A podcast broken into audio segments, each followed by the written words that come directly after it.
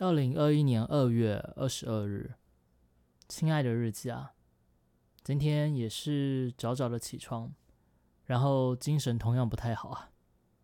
不过依然是每天努力克服这一点咯。值得开心的是，今天早上我确实有花一点时间运动，虽然不多，却也是一个不错的开始。下午买便当给鱼仔吃啊。我们两个看了半集的《绝命律师》，另外半集则留在晚上看，这样才不会占到太多的时间。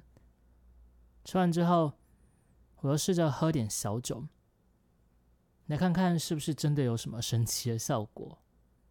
没想到还真的有一点用，一点小酒正好可以度过精神最差的那一段时间，甚至我还可以拍好一部影片，然后洗个澡。再来迎接晚上的直播。今天直播内容是远路远离杀戮营地啊，一个仓库翻类型的游戏，不过比较血腥就是了。以前也有玩过一部相同的，是十三号星期五杀手游戏。这类游戏其实挺烧脑，但是玩的很开心，观众的反应也不错。所以算是一个宾主尽欢的类型。之后应该还会再找个时间把它给玩完吧。忙完了一整天，也差不多要准备休息睡觉了。